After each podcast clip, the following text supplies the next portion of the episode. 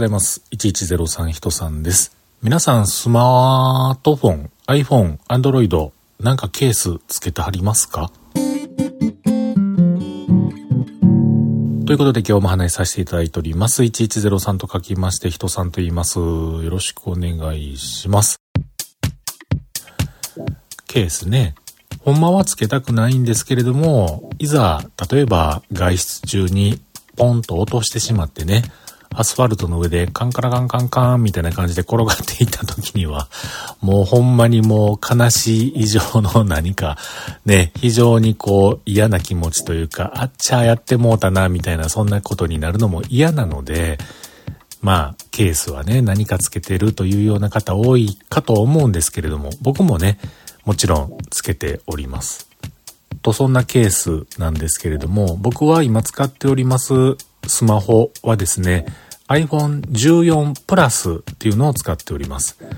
プラスのシリーズ使ってんのって珍しいなってまあまあよく言われるんですけれども、そうなんです。あんまりいらっしゃらないようなそんな感じでもあるし、あと今日お話ししだしたその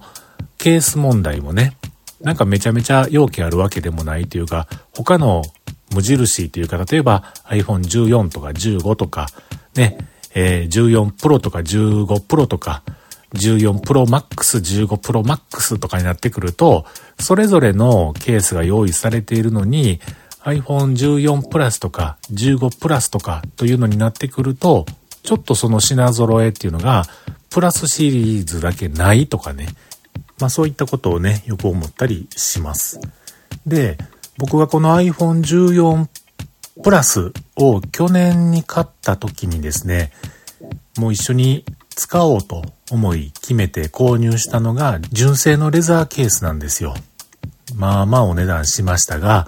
まあ、えー、iPhone 14プラスを買った勢いで買っちゃえってことで買ったわけなんですが、それをずっとね、この1年、1年以上になるのかな、まあ1年と数ヶ月使ってまいりました。うん。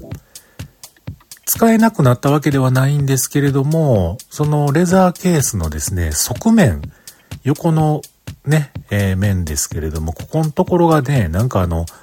皮が剥げてきたというか、薄皮がめくれてなくなったみたいな。で、色合いが僕が買ったのは濃紺、すごい黒に近い紺色の革のレザーケースやったんですけれども、普段ね、家の中、建物の中で見てると全然目立たないんですけれどもね。でもいざ太陽光の下で見ると、それはそれはあれ？どうしたん？そのケース？みたいな感じで、ちょっと、じじくさい感じ。ちょっと、なんでそんないつまで使ってんの？みたいな、そんな風な印象を持たれてしまうかのように、ちょっとハゲてきてるんですよね。なので、これはちょっと、なんか、新調した方がいいのかななんていう風なことを思いながらですよ。この間 Amazon でね、またまた色々物色をしておりました。で、その純正のレザーケースですから iPhone のね、背面のところ、マグセーフという機能がついてまして、まあ、 Qi充電と一緒なのか、それよりまあちょっとええやつなのか、規格が違うんか、その辺までちょっとよう言わんのですけれども、とにかく無接点充電がね、ケースをつけていてもしっかりできますよというような代物でございます。で、これね、純正ケース持ってはる人やったら知ってはると思うんですけれども iPhone をそのケースにパコッとはめますとね画面上になんかね丸いマークが出てきてそれと一緒にですね iPhone がちょっとあの振動するんですよね。音もなんかブンとかなんかいうようなそんな音が鳴るんですけれどもまあ付け外しをするたびにまあそれを見れたりしておりましたが今回ですね先ほど言ってました Amazon で一つケースをポチりました。で、このケースなんですけれども、同じようにそのマグセーフが対応してますよというようなマークがね、本体、背面がちょっと薄いポリカーボネートかなんかでできているので、そのマグネットここにひっつきますよっていうマークは存在しているので、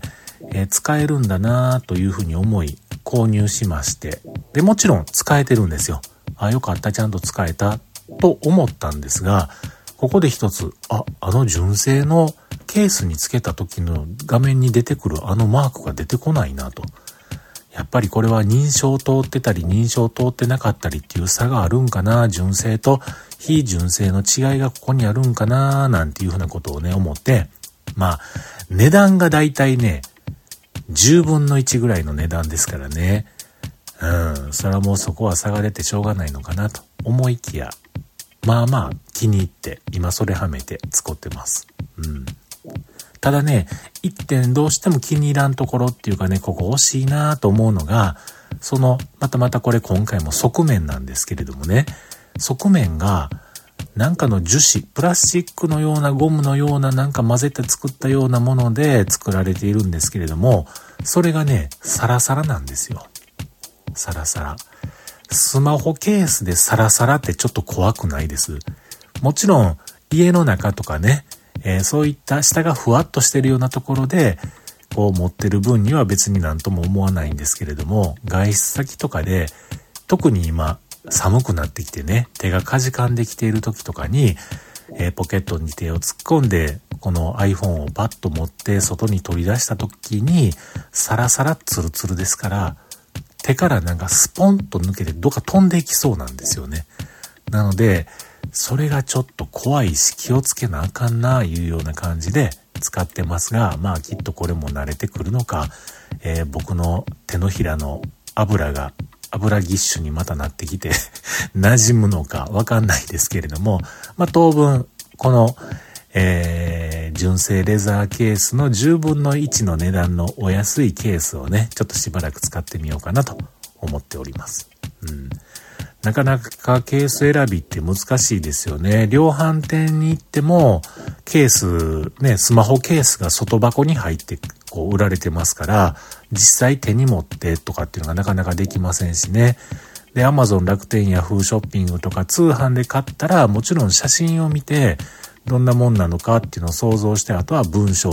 をね、読んでそこに滑りにくいなんて書いてたら分かりやすいですけれども、まあそんなものが書いてあるのがどれほどあるのかとかいうようなこともありますので、